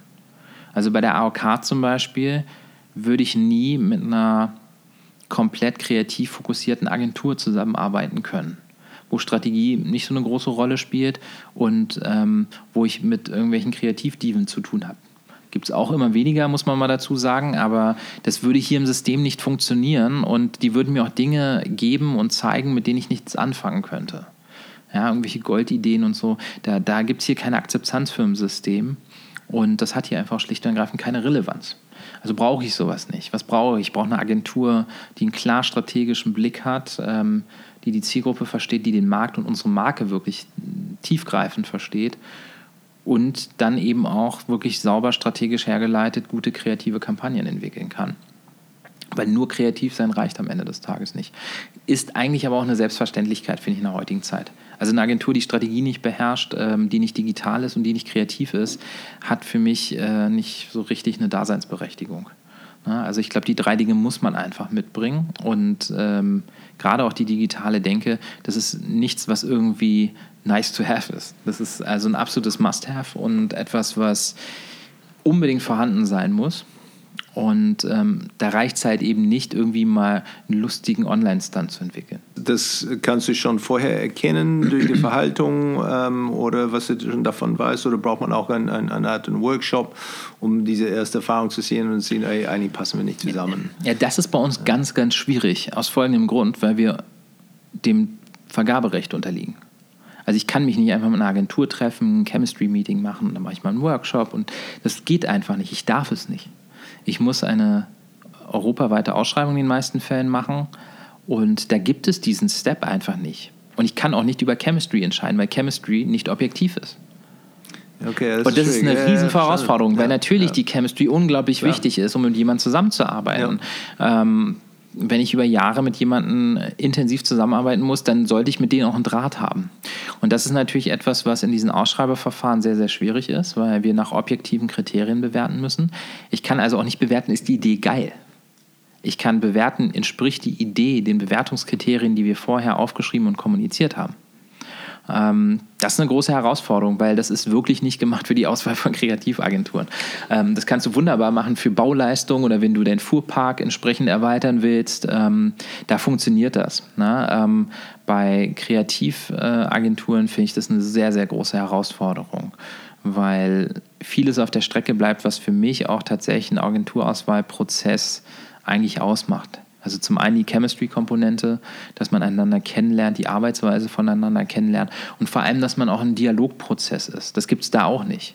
Ich darf nicht mit Agenturen im Prozess dann reden und mit denen telefonieren und denen mal erklären, auch hier ist es so und da und so, sondern jede Frage, die uns gestellt wird, zum Beispiel, muss schriftlich eingereicht und allen Bietern gegenüber äh, transparent kommuniziert werden, um da ähm, komplette faire Verhältnisse zu haben. Das ist in der Sache auch löblich. Ähm, gleichwohl passt es halt nicht so richtig dazu, wenn ich eine geile kreative Agentur finden will, die, mit der ich richtig gut kann. Na, ähm, das muss man einfach sagen. Das macht es unglaublich schwer. Wir haben auch schon echt gute Agenturen gehabt, die uns abgesagt haben, die dann gesagt haben, hey, also an der Ausschreibung werden wir uns nicht beteiligen, weil wir wollen nicht die Katze im Sack kaufen und irgendwie nur schriftlich kommunizieren, wir wollen euch kennenlernen. Und das finde ich total fair. Ja. Und ähm, ich finde so eine Haltung auch äh, löblich, weil ich schätze es, wenn Agenturen auch Haltung haben und äh, auch wissen, was sie auch wollen ja. und äh, nicht alles tun, um irgendeinen Auftrag zu bekommen. Ja, das, das stelle mir wahnsinnig schwierig vor, weil letztendlich ja. es ist auch von der Agenturseite, es ist auch dann letztendlich, mit wem haben wir zu tun und, und wie ist das, weil letztendlich, das ist dann eine wunderbar, aber letztendlich, wenn es eine Katastrophe ist oder man merkt, mhm. hey, letztendlich ist kein Mut da und man kann Sachen nicht umsetzen. Ähm, das, äh, das ist wirklich, äh, wirklich schwierig. Damals war es bei, glaube ich, bei äh, Scholz Friends, ähm, hast du mit Opel und, mhm. und Fabiano zusammengearbeitet. Mhm. Verfolgst du die Marken noch und die, die Weiterentwicklungen über den letzten paar Jahren? Ja, absolut. Und ähm, in, in, beiden Fällen finde ich es fast tragisch.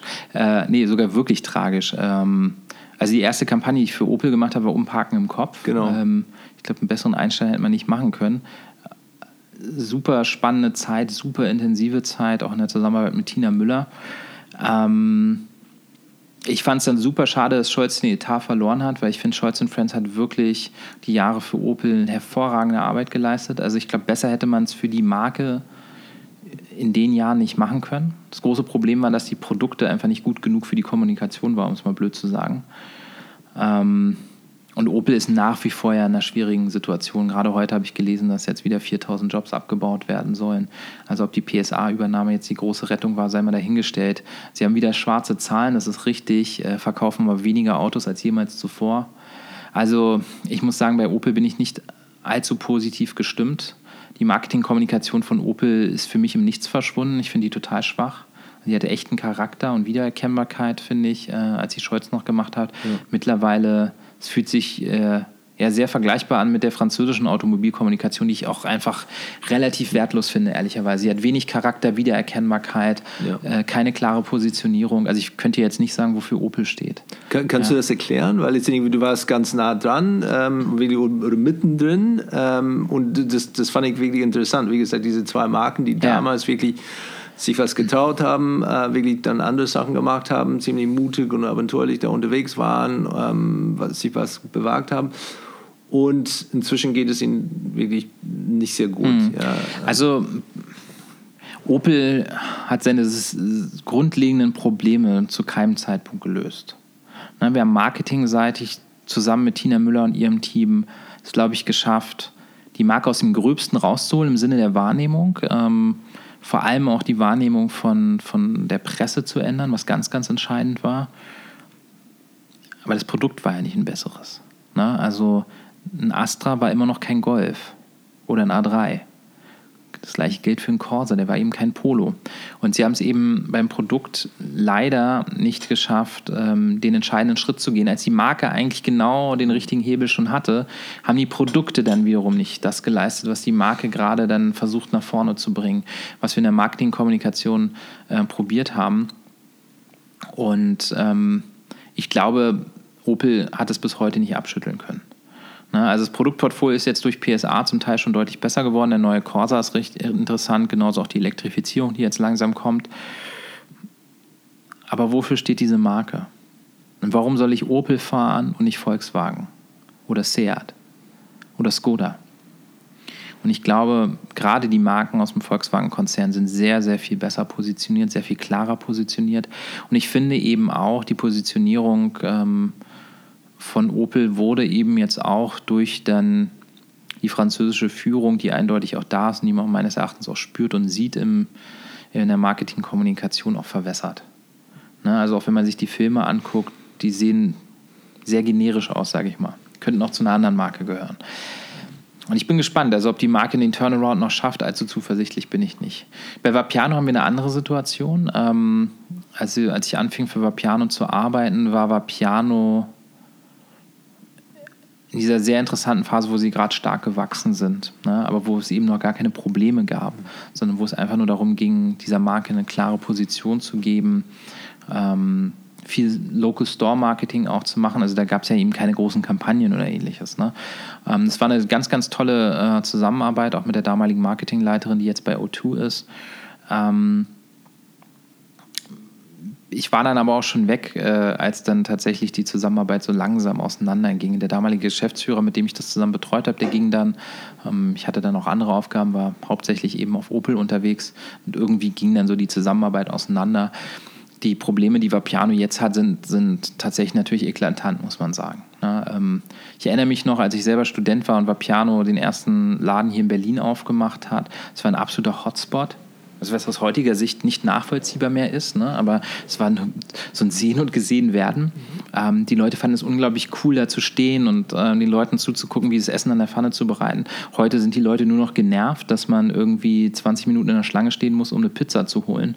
Und ähm, das macht man in einer Gruppe von fünf dann fünfmal einzeln. Und wenn der eine noch eine Cola haben will, äh, muss er nochmal losgehen. Das haben die mittlerweile durch Orderments und so weiter auch ein bisschen gelöst. Aber ich glaube, das ist ein Konzept, was sich überlebt hat. Und wiederum, was auch nicht die Qualität liefert, die es liefern müsste, um die Preise zu rechtfertigen, die ich bei einem Italiener um die Ecke dann für ein paar Euro weniger im Zweifel besser bekomme. Und Ich glaube, die haben also wirklich ein grund, grundlegendes Problem. Ähm, das ist gar kein Markenproblem, die haben Operations-Problem. Mhm. Na, und ähm, auch da habe ich ein großes Fragezeichen dran, ob eine Marke wie Vapiano den Turnaround nochmal schafft. Und plötzliche riesige Konkurrenz haben sie auch da relativ schn schnell da bekommen. Was ist denn, ja. ich glaube, es war ein bisschen, äh, bisschen einfacher da auf dem Markt, aber inzwischen ist es so viele andere, diese Fast Casual. Absolut, also ähm, also Fast Casual ist ja auch in den letzten Jahren explodiert. Auch in, in Deutschland war es ja nie so groß wie zum Beispiel in UK oder in den USA, aber auch jetzt in den letzten Jahren sieht man immer mehr ähm, Ketten im Fast Casual Bereich, äh, Dean David zum Beispiel und ähnlich andere, die einen echt guten Job machen. Ne? Also einen guten Markenauftritt hinlegen und auch ein gutes Produkt haben. Wenn, wenn du ähm, den AOK mit die, die Marken und Unternehmen, mit dem du schon gearbeitet hast, da vergleichst, mhm. sozusagen vom, vom, vom Reifheit, wie man, wie man Marke behandelt. äh, ich meine, letztendlich der Unternehmen wie, wie, wie Volkswagen oder ja. Opel oder, oder Procter Gamble, ähm, wie weit seid ihr? Ist es etwas, wo das Thema Marke auch berücksichtigt wird bei Produkt- oder Dienstleistungsentwicklung oder ist es nur nachher, dass man sagt, hey, letztendlich, ja, jetzt brauchen wir eine Pressemitteilung oder mhm. eine, eine, eine nette Broschüre dafür oder also die Relevanz der Marke ist wirklich äh, bis in die höchsten Ebenen erkannt.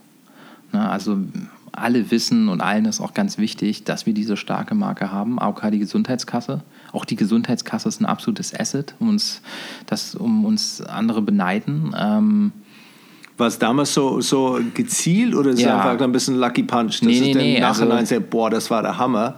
Also ähm, mit Sicherheit hatte man damals in den 80ern, als, als die Gesundheitskasse entwickelt wurde, war einem möglicherweise nicht bewusst, was für ein unglaublich genialer Schachzug das ist. Ähm, aber tatsächlich ist es etwas, was ein absolutes Asset ist, was einen absoluten Wert hat. Wir haben eine sehr wertvolle Marke, wir haben eine sehr geschätzte Marke. Wir haben eine Marke, die eine unglaublich hohe Bekanntheit hat, also eine höhere Bekanntheit als Angela Merkel. Ähm, also wir gehören zu den großen Volksmarken in diesem Lande und das ist den Leuten auch bewusst und äh, da sind wir auch alle stolz drauf. Ähm, was wir aber nicht sind, und das muss man einfach klar sagen, wir sind kein marketinggetriebenes Unternehmen oder marketinggetriebene Unternehmen. Wir sind Krankenversicherung gesetzliche Krankenversicherung. Marketing steht hier nicht im Vordergrund, weil wir auch keine Produkte verkaufen. Das ist also ein Faktor, den man einfach nicht vergessen darf. Von daher wird man uns nie mit kommerziellen Unternehmen vergleichen können.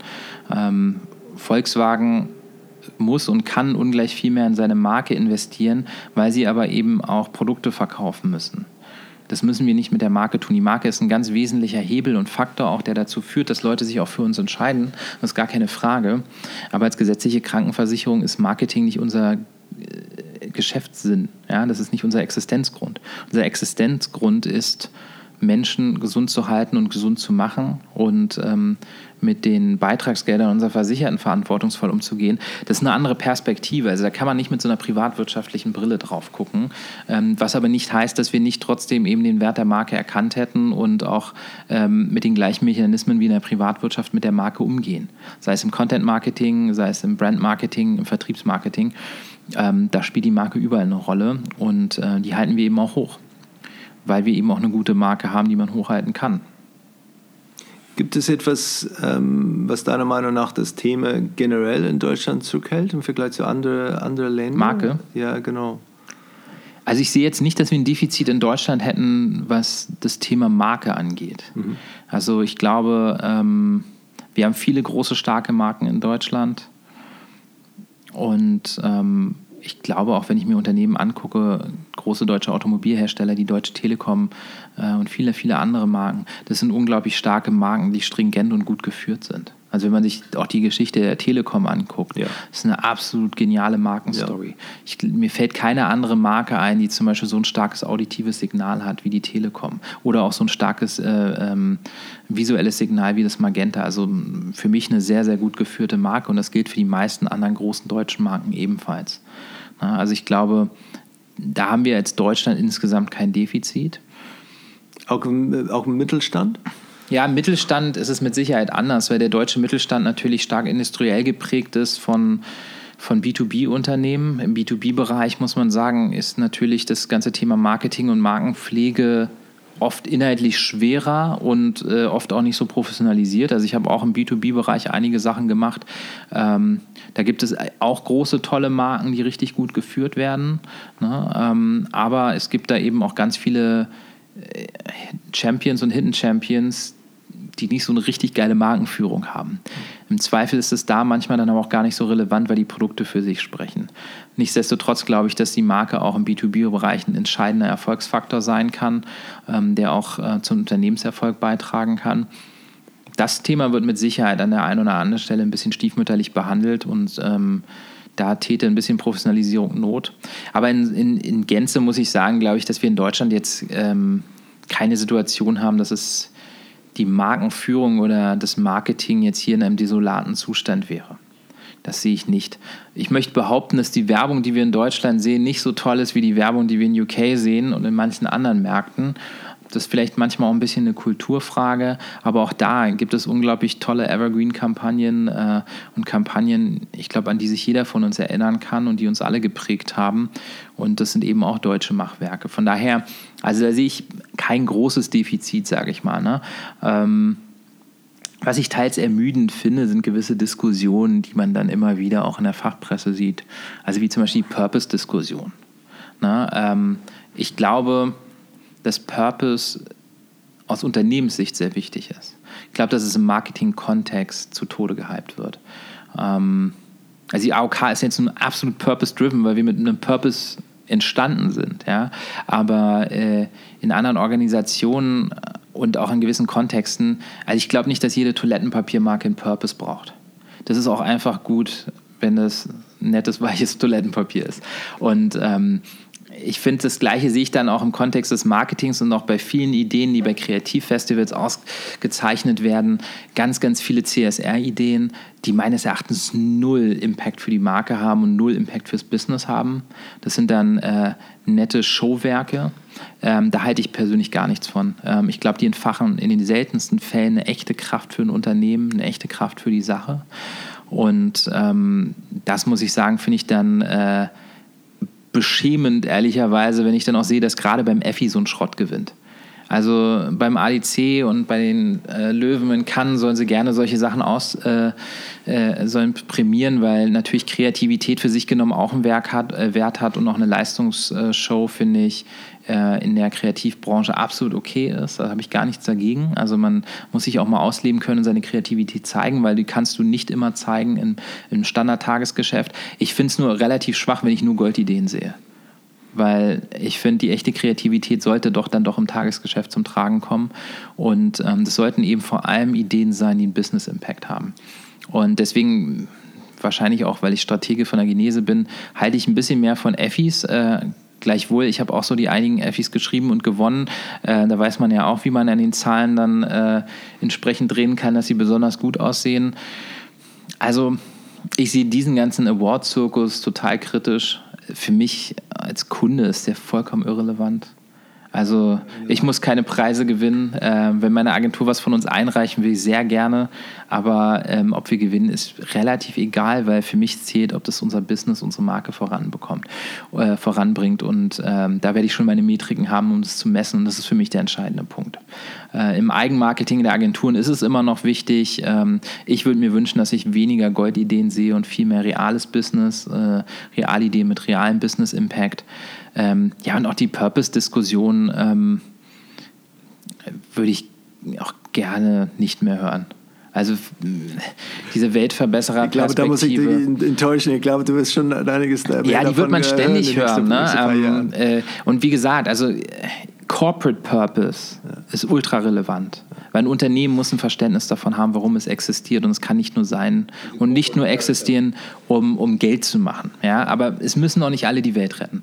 Und äh, ich glaube, da braucht es einen differenzierten Blick drauf und äh, ja, auch mal Berater, die da einen Gang runterscheiden. Es gibt genug Berater, die davon leben, äh, für Marken ohne Purpose einen Brand Purpose zu schreiben. Ich habe selber auch oft genug gemacht. Äh, für Unternehmen habe ich dann Brand Purposes geschrieben. Ich habe da als Marketier einen anderen Blick drauf mittlerweile. Ich sehe das sehr viel kritischer. Für mich ist relevant, was meine Marke und mein Business voranbringt und vor allem meine Kunden zufriedenstellt. Das ist, was im absoluten Fokus steht. Ne? Ähm, und ähm, weniger Bullshit-Bingo und Buzzword-Bingo, sondern tatsächlich realer Business Impact. Äh, ich gehe davon aus, dass du kein großer Fan von, von äh, oberflächlicher Influencer-Marketing äh, nicht bist. Das ist dann, äh, letztendlich, was du da gemacht hast mit, äh, mit Opel, da waren sie wirklich ja. sehr glaubwürdig und authentisch dargestellt. Äh, die Leute, so, es war nicht so, okay, letztendlich wir kaufen hier uns äh, ein, ja, und letztendlich, weil sie ja. so viele Followers haben und dann wird hier ein Post gemacht oder wie auch immer, aber man sieht momentan wirklich Sachen, die wirklich null Authentizität Also bei Opel haben wir ja kein Influencer-Marketing in dem Sinne gemacht, sondern eher klassische Testimonials. Ne? Ähm, also Jürgen Klopp zum Beispiel war ein Sechser im Lotto, muss man ganz klar sagen. Also eine bessere Person hätte man nicht finden können, auch von der Markenpassung her. Ähm, ich habe einen sehr differenzierten Blick auf Influencer-Marketing. Also Influencer-Marketing setzen wir selber sehr viel ein äh, in, der, in der Kommunikation mit jüngeren Zielgruppen. Und es ist da auch definitiv effektiv und auch effizient. Aber auch da gibt es unglaublich viel Schrott. Und äh, wenn ich dann halt diese üblichen Bilder sehe, wo irgendeine Tussi in, in einem Pool sitzt und daneben eine Oral-B-Zahnbürste ähm, oder irgendeine 20-jährige Influencer neben einer 2000 Euro Waschmaschine von LG hockt und sagt, wie cool die ist, das ist unglaublich unglaubwürdig. Da glaube ich auch nicht, dass es was bringt. Im FMCG-Bereich ähm, äh, kann äh, Influencer-Marketing unglaublich effektiv sein. Ähm, also auch gerade bei Online-Händlern, ähm, im Beauty-Bereich auch, Influencer-Marketing ultra erfolgreich. Und auch in unserem Kontext ist es sehr, sehr interessant. Nun werde ich jetzt schlechterdings mit einem Influencer jemanden zum Mitglied einer Krankenversicherung machen, weil die Leute nicht einfach eine Krankenversicherung wechseln. Ja, vor allem junge Leute nicht, weil die zum großen Teil bei Mama und Papa versichert sind aber wenn sie sich dann entscheiden müssen, wäre es ziemlich gut, wenn sie sich für uns entscheiden. Und ähm, was ich aber über Influencer schaffen kann, was für mich als AOK schwierig ist, ist mit gewissen Zielgruppen in Kontakt zu bekommen. Weil eben AOK als Krankenversicherung für viele junge Leute ein Thema ist, mit dem sie nichts am Hut haben. Ne? Entweder beschäftigen sich Mama und Papa damit und ich habe die eine, die eine Karte, die ich ab und zu mal beim Kieferorthopäden zeige, oder Krankenversicherung geht als verstaubt und uninteressant. Was aber total interessant ist und für praktisch jeden Menschen relevant ist, das Thema Gesundheit. Und äh, da können wir mit Influencern eben den Zugang in, zu einer Zielgruppe bekommen und tollen Content machen, der für die Leute relevant ist und der gleichzeitig unserer Marke hilft. Also wir haben zum Beispiel eine, eine schöne Sache gemacht mit Erik Stehfest, dem GZSZ-Schauspieler, der selber mal Crystal Meth süchtig war. Und mit denen haben wir eine Webserie gemacht, ähm, die hieß ähm, äh, Tipps, äh, nee, Trips und Kicks. Äh, und da hat er seine Geschichte erzählt. Und es war jetzt nicht Zeigefinger, die AOK erzählt mir, dass ich keine Drogen nehmen soll, sondern es war seine Lebensgeschichte. Die war von uns präsentiert, man hat einen Markenbezug hergestellt, aber wir haben gleichzeitig aufgeklärt, Präventionsarbeit geleistet. Und das machen wir ganz, ganz viel im Influencer-Kontext, dass wir Gesundheitsthemen nehmen, in die Communities reingehen, über diese Themen aber eben authentische Inhalte machen die von den Influencer stammen. Das sind keine Werbevideos. Also wir würden jetzt niemanden auffordern, eine AOK-Versichertenkarte in die Kamera zu halten, weil es einfach komplett unglaubwürdig ist. Ne? Aber über ein echtes Thema zu reden und ähm, die Leute zum Nachdenken anzuregen, über Sexualität, über äh, Diabetes, über was auch immer macht total Sinn und ähm, ist für uns ein absolut wichtiges Instrument, auf das ich nicht mehr verzichten möchte. Aber auch da muss man immer und immer wieder kritisch hinterfragen, erreiche ich meine Ziele damit und es ist auch sein Geld wert. Denn ähm, ähnlich wie wir es im E-Sports-Bereich sehen, äh, ist es einfach so, dass der Influencer-Marketing-Bereich so unglaublich stark gewachsen ist, ähm, dass die Influencer mittlerweile teils wahnwitzige Forderungen stellen, äh, finanziellerseits, die dann in keinem Verhältnis mehr zur Leistung stehen. Na, und ähm, ich glaube, da muss man sehr kritisch drauf gucken. Ähm, wir achten sehr, sehr drauf, mit wem wir zusammenarbeiten. Wir sind sehr an langfristigen Influencer Relations interessiert. Also wir wollen nicht hier mit dem was machen, dann mit dem was, dann mit dem was, sondern wir wollen da jetzt auch noch fokussierter mit weniger Influencern langfristiger eigene gemeinsame Formate entwickeln die dann eben auf gewisse Themen, die wir haben im Gesundheitspräventionskontext einzahlen. Und ich glaube, dann kann es ein super, super spannendes ähm, Thema sein für unterschiedlichste Marken. Auch da, ich glaube nicht, dass für jede Marke Influencer-Marketing äh, relevant ist. Aber erfreulicherweise gibt es ja in fast allen auch nischigen Themen Influencer mittlerweile. Es gibt mittlerweile sogar Pflegeinfluencer. Äh, ähm, also gibt es einen äh, tatsächlich Altenpfleger, der mittlerweile, glaube ich, fast 100.000 Follower hat. Wow. Also man findet in allen möglichen Bereichen Leute. Ich muss sagen, ich finde äh, Medi- und Mikroinfluencer sehr viel spannender, weil die meisten sehr viel authentischer sind, sehr viel ex mehr Expertise in einem Thema haben. Aber auch für Reichweite können Makroinfluencer durchaus interessant sein. Ähm, sind dann aber in der Regel auch sehr, sehr teuer mittlerweile. Es hat dann eher schon Testimonial-Charakter. Wenn du ein, ein unbegrenztes Budget hättest für ein, ein markenbezogenes Projekt, gab es etwas, wo du sagst, schon jetzt dann, äh, auch wenn ich vielleicht dann kein, kein äh, kurzfristige ROI beweisen muss, mhm. ähm, wofür du dann das Geld dann einsetzen würdest? Ich würde es tatsächlich einsetzen, um eine große, dauerhafte Kampagne zu fahren mit starker PR-Unterstützung, um die Menschen aufzuklären, was Krankenkasse eigentlich alles leistet. Also klingt total pathetisch, ähm, aber ich, ich glaube halt eben, das habe ich ja vorhin auch schon gesagt, dass das Wissen darum, was eigentlich alles möglich ist, unglaublich wichtig ist, um Menschen dahin zu bringen, Verhalten zu verändern, neue Dinge auszuprobieren. Und gerade im Kranken Kassenkontext gibt es eben ganz viel, was wir als Krankenkasse tun, was die Leute nicht auf dem Schirm haben. Gerade die ganzen Leistungen im Präventionsbereich, Angebote, die wir bezahlen oder selber durchführen, Beratungsleistungen, die wir haben, die wirklich vielen, vielen Menschen helfen können. Sei es einen Therapeuten zu finden, sei es in einem Pflegefall ähm, die Hilfe zu bekommen, die sie brauchen, sei es bei einem, kurzen, äh, bei einem kurzfristigen Schicksalsschlag in der Familie eine Haushaltshilfe zu haben. Da gibt es ganz, ganz, ganz viele Dinge und die Leute wissen es einfach nicht. Und ich glaube, die Menschen darüber aufzuklären, auf eine interessante, emotionale, unterhaltsame Art und Weise. Das sollte jetzt sich, glaube ich, nicht anfühlen wie ein Infomercial, ähm, sondern eher tatsächlich äh, wie gut gemachte Werbung. Aber ich glaube, dann kann man auch wirklich was erreichen und äh, die Augen dafür öffnen, dass es eben ganz viele Angebote gibt, die für einen persönlich auch relevant sein können die man gar nicht auf dem Schirm hatte. Wenn die Geschäftsführer von, äh, sagen wir, 100 Hidden, deutsche Hidden Champions mhm. äh, nach Berlin kommen würden ähm, und du musst dann einen Markenführungskurs da für sie dann ja. präsentieren, ähm, hättest du eine Idee, worüber du sprechen würdest, wo du den Fokus drauf legen würdest? Also ich habe gerade erst neulich einen Vortrag zum Thema Marke gehalten. Ähm, der war sehr fokussiert auf ähm, Media, nämlich wie man tatsächlich Marken stark macht was es dafür Klassische braucht. Medien oder, oder?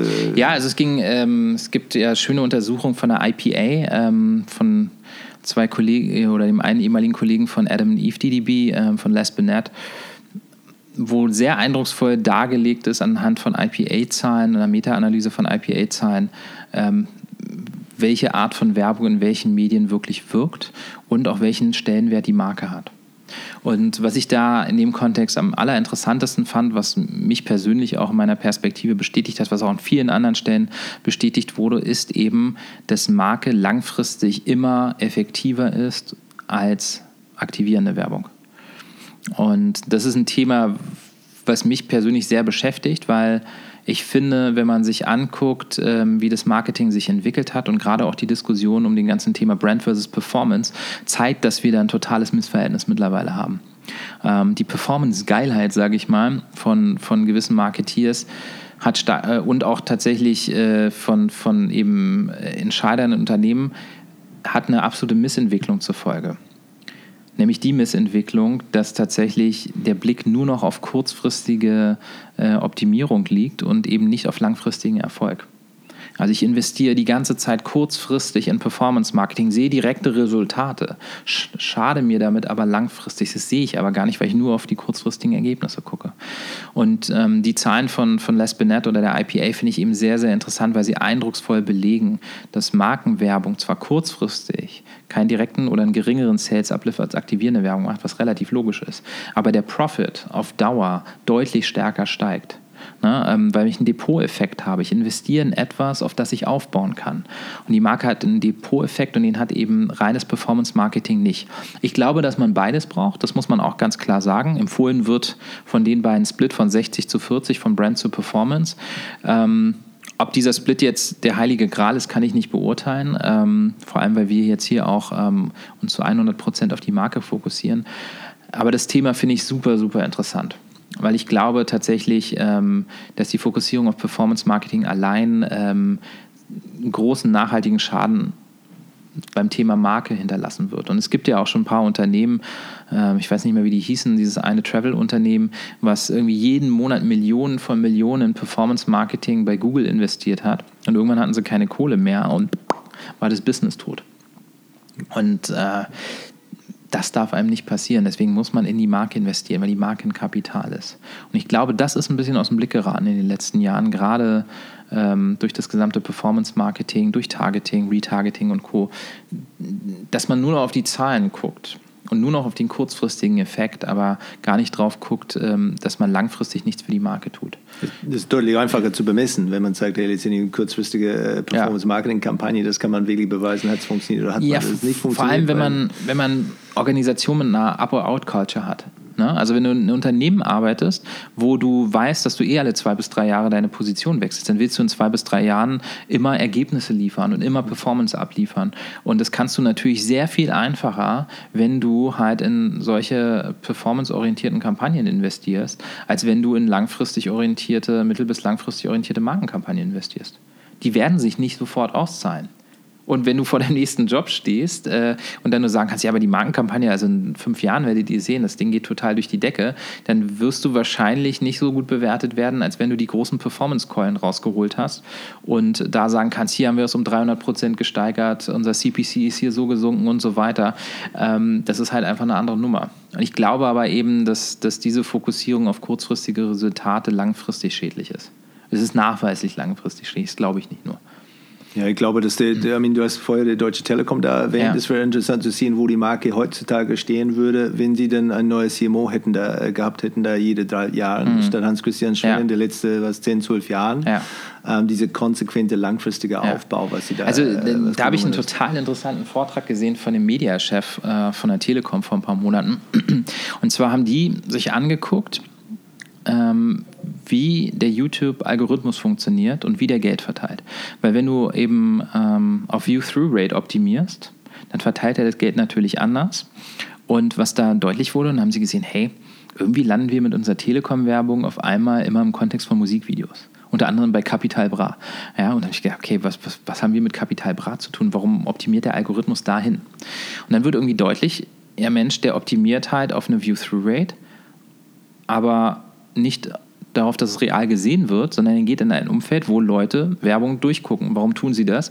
Weil sie ganz oft eben auch auf YouTube Playlisten im Hintergrund laufen lassen, wo Musikvideos laufen, die sie super. gar nicht aktiv ja. gucken und dann wird der Spot geguckt, aber der Spot wird gar nicht wahrgenommen. Aber gezählt bei den... Genau. Ja, okay, ja. Und dann haben sich die Frage gestellt, hey, warum machen wir nicht bei YouTube eine ganz klassische Umfeldplanung? haben mit YouTube geredet und haben dann eine Umfeldplanung gemacht, wo sie in themenaffine Umfelder gegangen sind die View-Through-Rate ging total nach unten. Was sie aber gemessen haben, ist, dass der Brand-Defekt, der vorher praktisch bei Null war, viel, viel, viel stärker nach oben gegangen ist.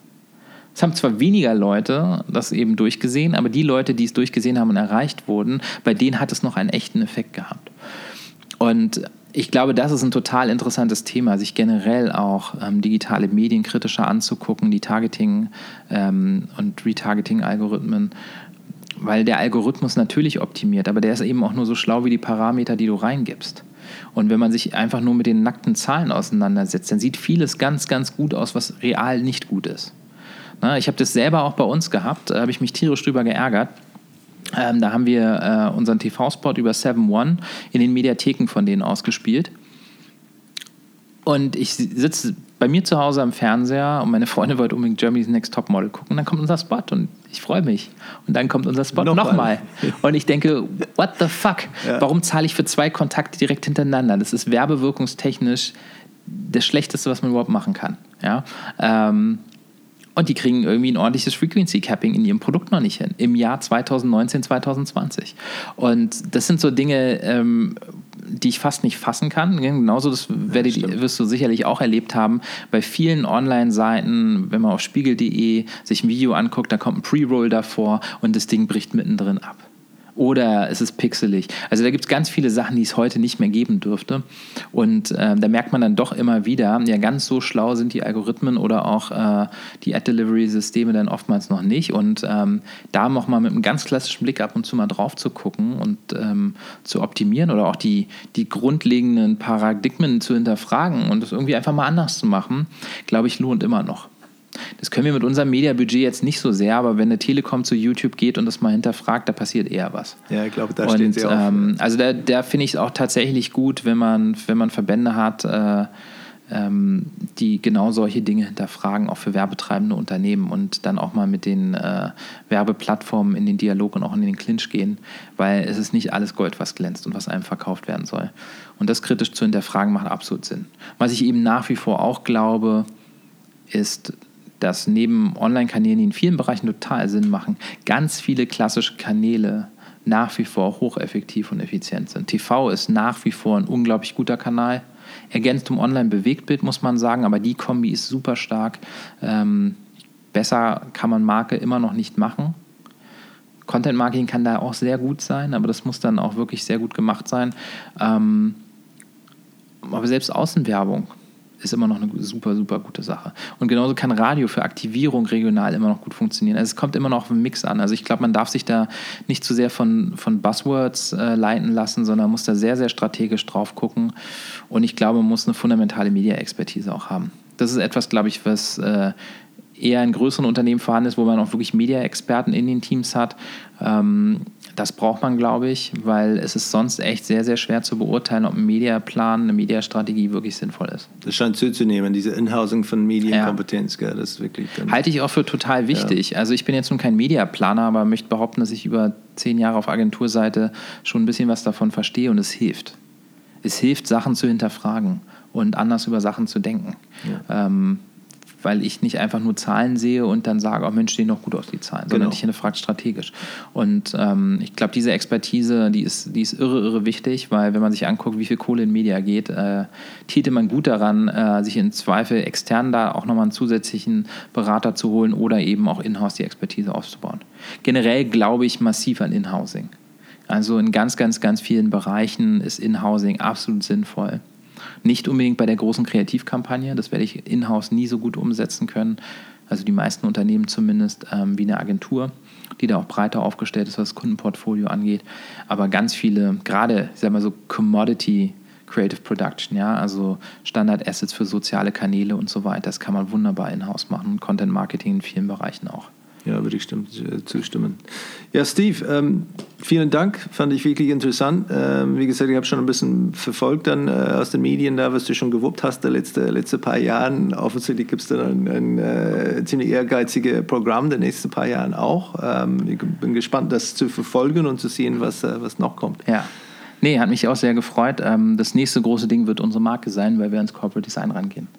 Ähm, Mammutprojekt, ähm, total spannend und ähm, ja, ich glaube, es wird viele Leute überraschen, wie dann die AOK aussieht. Da freuen wir uns drauf. Jo, danke. Danke dir.